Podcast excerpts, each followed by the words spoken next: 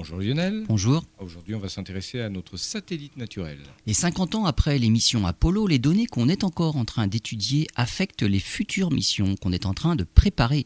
Lors des missions Apollo 15 et Apollo 17, les astronautes avaient déposé sur la Lune des capteurs de température pour mesurer la chaleur interne de notre satellite et voir si la Lune a toujours une activité interne avec des échanges de chaleur vers la surface.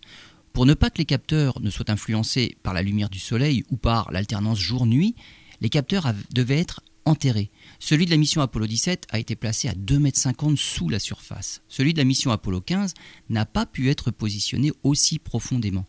En dépouillant les données, les ingénieurs ont fait deux découvertes. D'une part, les capteurs indiquent que la température a légèrement augmenté, entre 1 et 2 degrés, sur les deux sites et d'autre part que l'augmentation s'est manifestée d'abord sur le site d'Apollo 15, là où le capteur est le plus proche de la surface, ce qui veut dire que la chaleur vient de l'extérieur plutôt que de l'intérieur de la Lune.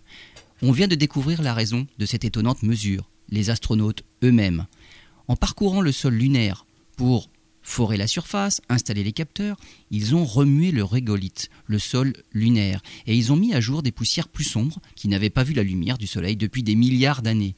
Les photos récentes prises par la sonde Lunar Reconnaissance Orbiter montrent les traces des astronautes qui forment des chemins bien plus sombres que le reste de la surface.